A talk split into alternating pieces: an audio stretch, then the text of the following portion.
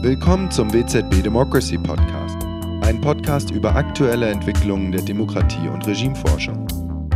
In jeder Folge diskutieren wir mit einem oder mehreren Wissenschaftlern und Wissenschaftlerinnen aktuelle Erkenntnisse aus der Forschung und erörtern deren Relevanz. Der WZB Democracy Podcast ist ein Projekt der Abteilung Demokratie und Demokratisierung des Wissenschaftszentrums Berlin für Sozialforschung. Dieses Mal sprechen wir im WZB Democracy Podcast mit Wolfgang Merkel über Volkssouveränität, Opposition und den Wettkampf der Systeme in Zeiten von Corona.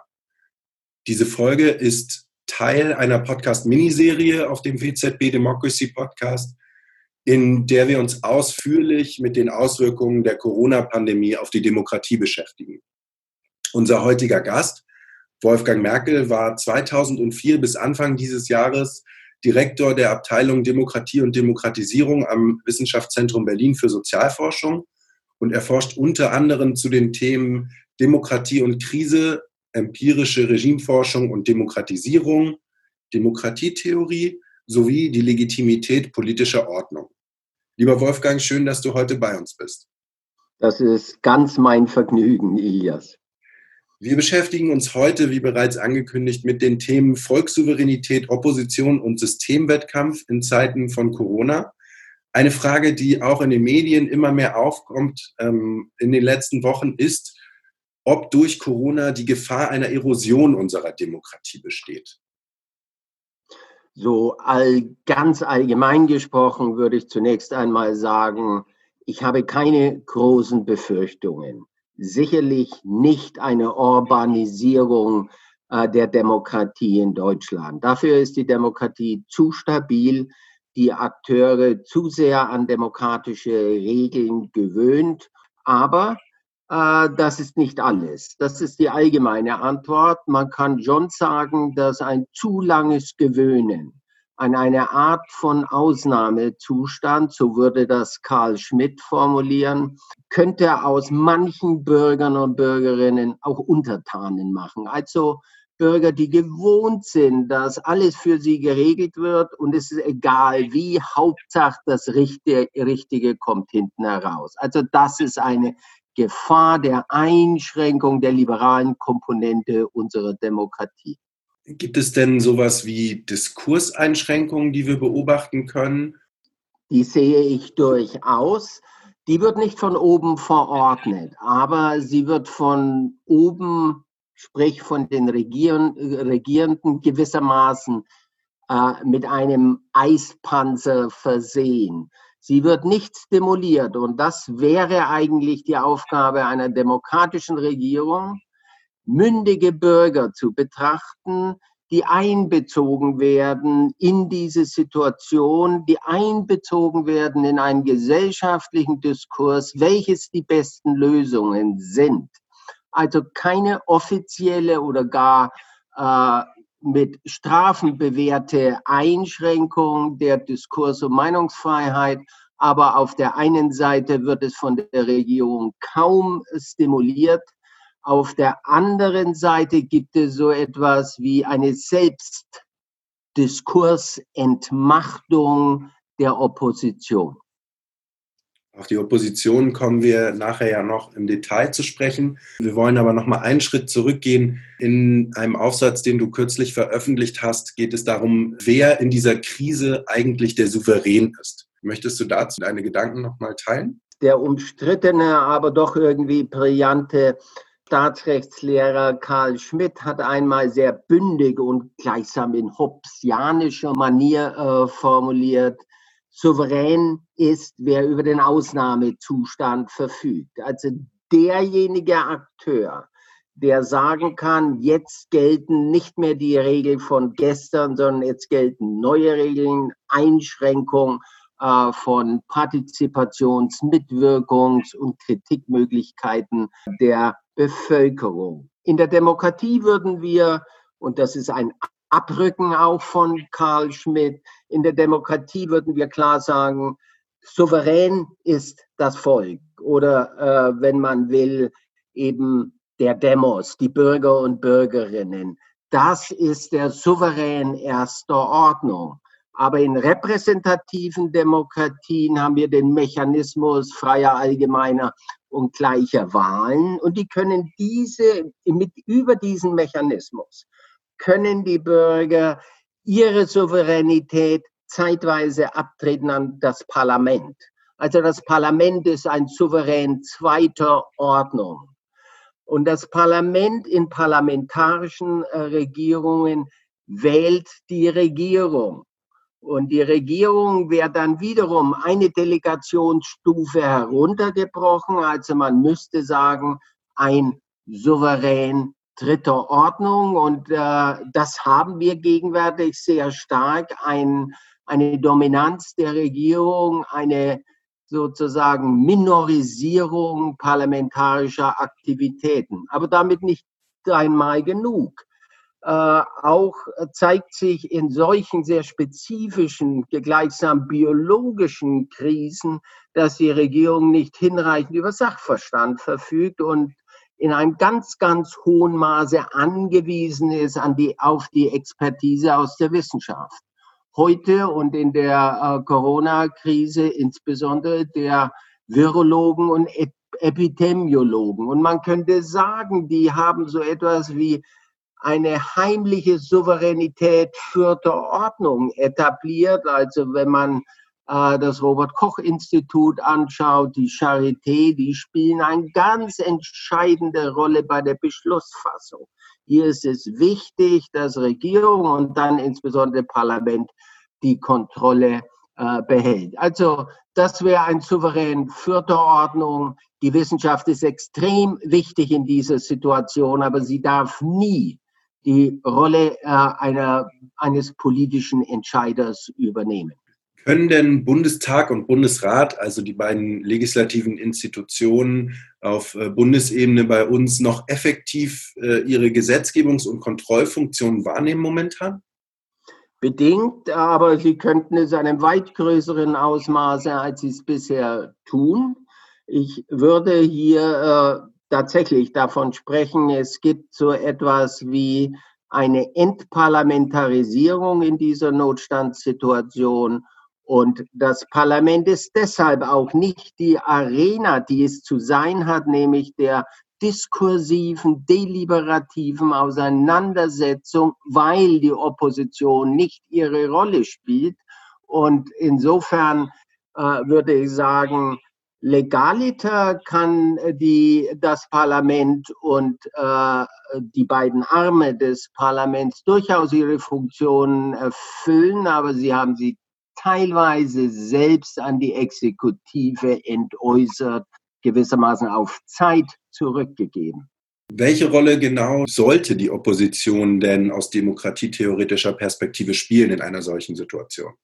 Ja, ganz klar, das sagt der Begriff Opposition, das heißt Entgegensetzung. Entgegensetzung zu was? Entgegensetzung zum einen zur herrschenden Meinung, aber insbesondere zur Politik der Regierenden. Und Opposition ist in einer Demokratie notwendig. Also da gibt es nicht nur das, die Arena des Parlaments, sondern theoretisch und praktisch auch die Arenen des öffentlichen Diskurses, der Debatte und sogar der Straße. Und gegenwärtig ist die Straße nicht so gefragt in Zeiten von Kontaktsperren, aber mindestens äh, die öffentliche Meinung und das Parlament müssen die ermöglichenden Opportunitätsstrukturen, Arenen für die Opposition eben gegenwärtig sein. Und die Opposition muss kontrollieren, Sie muss alternative Entwürfe für politische Lösungen vorlegen. Wir wollen nicht noch einmal, obwohl wir da gerade hineinrutschen,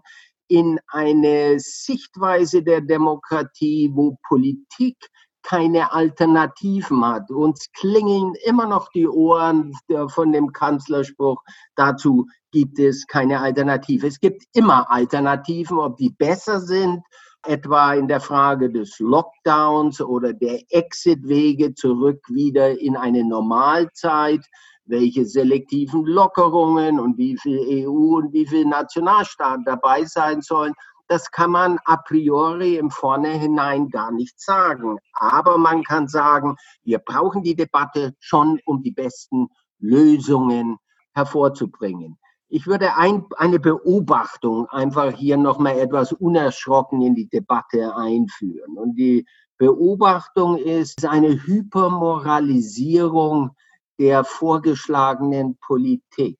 Das heißt, alle, die etwa nicht sagen, wir müssen die flattening the curve, also wir müssen unbedingt äh, die Infektionsraten und die Schnelligkeit der Ausbreitung verhindern. Wenn jetzt jemand dagegen etwas sagt, wird er nicht nur kritisiert, sondern häufig moralisch ausgegrenzt. Dem wird sofort der Stempel aufgedrückt, ihm sind Menschenleben egal oder ihm ist die oder ihr ist die Wirtschaft wichtiger als Artikel 1 Schutz der Menschenwürde und vor allen Dingen Schutz äh, des menschlichen Lebens. Und das ist eine sehr dümmliche äh, Gegenübersetzung, vor allen Dingen, wenn sie sofort mit dem Etikett amoralisch, nicht moralisch, also nicht letztendlich zulässig für die politische äh, Debatte. Und das sehe ich hier etwas in diesem Diskurs. Also eine Eingrenzung des Diskurses durch diese Moralisierung. Mir fallen zwei Oppositionsparteien ein, die in den letzten Wochen trotz der Zustimmung zur Änderung des Infektionsschutzgesetzes mit alternativen Vorschlägen in die Öffentlichkeit gegangen sind. Einerseits die Grünen, die seit Wochen auf mehr europäische Lösungen und europäischere Solidarität pochen und andererseits die FDP, die sich jetzt gerade in den letzten Tagen bestimmte Maßnahmen in Frage gestellt hat. Im Grunde haben wir in Normalzeiten eine extrem heterogene Opposition. Äh, man schaue nur auf die, Link, äh, auf die Linke auf der einen Seite und die AfD auf der rechten Seite. Du nennst jetzt zwei Parteien, die in der Mitte dieser beiden Pole stehen, die Grünen und äh, die FDP. Bei den Grünen sehe ich eben übrigens nicht so viel kritischen Diskurs, wie du gesagt hast. Kann sein, dass sie etwas stärker die Europäisierung, richtigerweise die Europäisierung bei der Post-Corona-Krise Lösungen mit vorschlagen. Aber ich höre Sie sehr wenig in der Frage der Einschränkung der Grundrechte. Im Grunde spielen die Grünen weiter die Rolle, die sie seit längerem erfolgreich in der Wählerarena spielen. Sie geben sich als sehr staatstragende Partei und in dem Fall auch regierungsmittragende Partei. Aber schieben wir mal das beiseite. Sicherlich deutlicher positioniert sich eine Partei, von der wir häufig annehmen oder diskutieren, brauchen wir die überhaupt? Haben die überhaupt noch einen sinnvollen politischen Raum? Und das ist die sonst eher profillose FDP, die auf einmal wieder was entdeckt, was immer zum Kernbestand des liberalen Denkens gehört hat, nämlich Freiheitsrechte, Grundrechte. Und die sind nicht vom Staat gegeben und dürfen nur in extremen Ausnahmen und kurzzeitig äh, weggenommen werden. Also wenn wir über Grundrechte reden, kann man sagen, dass die FDP gegenwärtig einen politischen Opportunitätsraum nützt, um sich zu präsentieren. Und sie sind, wenn überhaupt, äh, die sichtbare Opposition gegenwärtig. Dann lass uns jetzt zum Abschluss vielleicht noch mal den Blick etwas weiten über Deutschland hinaus. Wir haben ja auch angekündigt, dass wir über die Frage des Wettbewerbs der politischen Systeme sprechen wollen heute wenn man das äh, etwas schwarz-weiß aufziehen möchte, oft eine Konkurrenz zwischen Demokratien und autokratischen Systemen. Und äh, die Frage, die dann so ein bisschen im Raum steht, ist, wer geht am besten mit der Krise um und vielleicht sogar auch ein bisschen mehr in die Zukunft? Wer kommt am besten aus dieser Krise heraus? Ilias, eine ganz spannende Frage, über die wir erst beginnen, gewissermaßen zu reflektieren. Aber wenn wir uns mal ganz kurz zurückblenden in das Jahr 1990, der große Epochenbruch des 20. Jahrhunderts auch, in dem äh, Fukuyama beflügelt von einer schlechten Lesweise der hegelianischen Philosophie das Ende der Geschichte angekündigt hat. Und er hat damals gesagt, der Liberalismus als Ordnungssystem in der Wirtschaft und in der Politik hat nun endlich den Wettlauf der Systeme gewonnen. Das wurde aber dann schon nach zehn Jahren deutlich, dass das für die Demokratie so nicht stimmt. Also die liberale politische Ordnung, es stimmt in hohem Maße für den Kapitalismus, also die Durchkapitalisierung der Welt, geradezu im marxischen Sinne.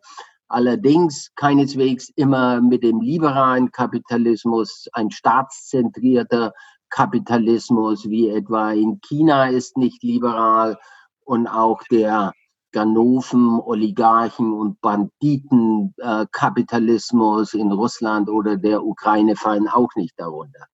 Und heute taucht diese Frage wieder vehement auf und weniger sozusagen zwischen äh, Russland und dem Westen, sondern eher äh, zwischen dem ostasiatischen Raum, zum einen der eindeutigen Autokratie China und dem demokratischen Westen. Ich will aber weniger was über China sagen.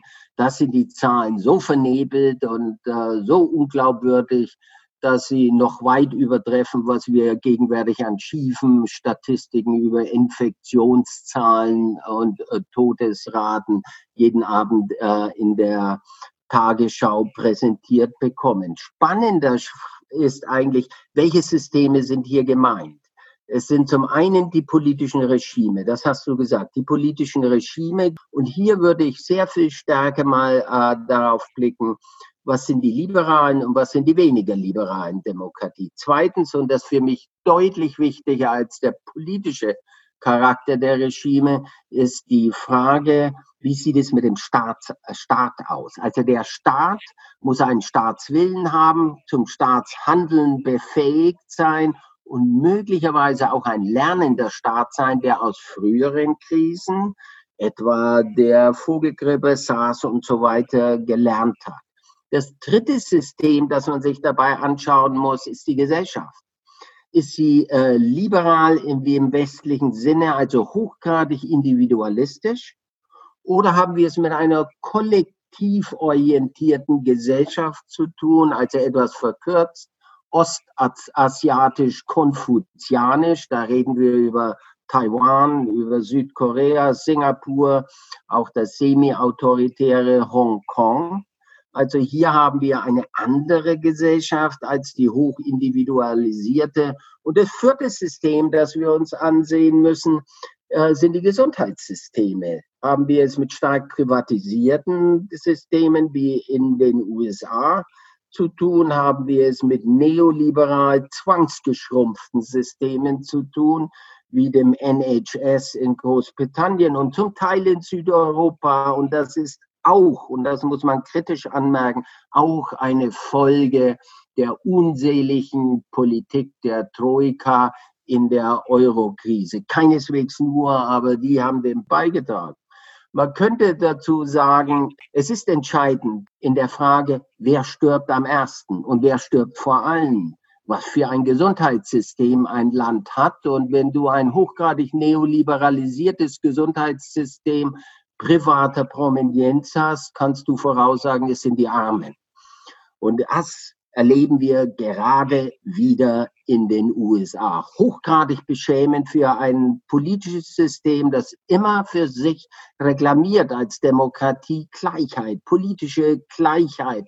Äh, und die wird hier wieder mal äh, verletzt. Wenn ich das abrunden kann, könnte man sagen, die besten Kombinationen, um aus dieser Krise herauszukommen, ist ein effektiver und akzeptierter Staat. Also er muss handlungsstark sein, Handlungskapazitäten haben. Akzeptiert heißt, er muss in der Bevölkerung akzeptiert sein, so dass ein Folgewille ohne äh, existiert, ohne dass er repressiv erzwungen wird.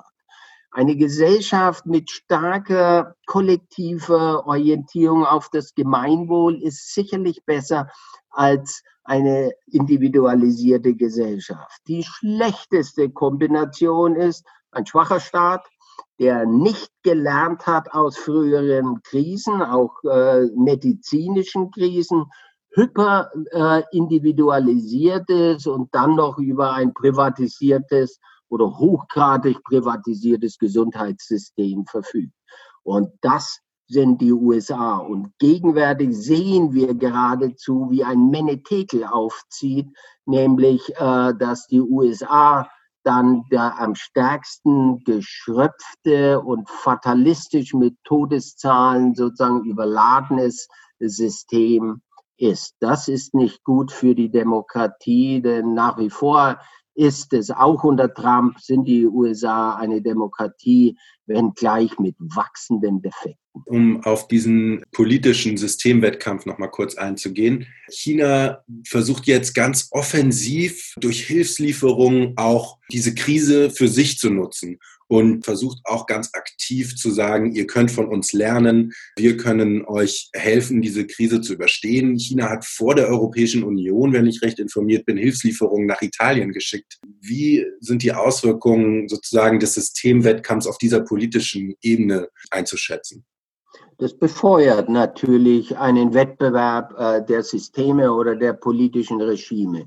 Nicht in Skandinavien, nicht in Deutschland, nicht in Frankreich, nicht einmal sofort in Osteuropa. Aber äh, das ist ein Wettbewerb der Systeme, der sich weltweit entspannt, insbesondere in Asien, wo China eine äh, eminente Rolle spielt, aber es wird auch eine Rolle etwa in Afrika äh, spielen, wo sich die Chinesen in einer Art von neo-neokolonialer äh, Politik immer stärker in die Gesellschaften und in die Staaten eingräbt.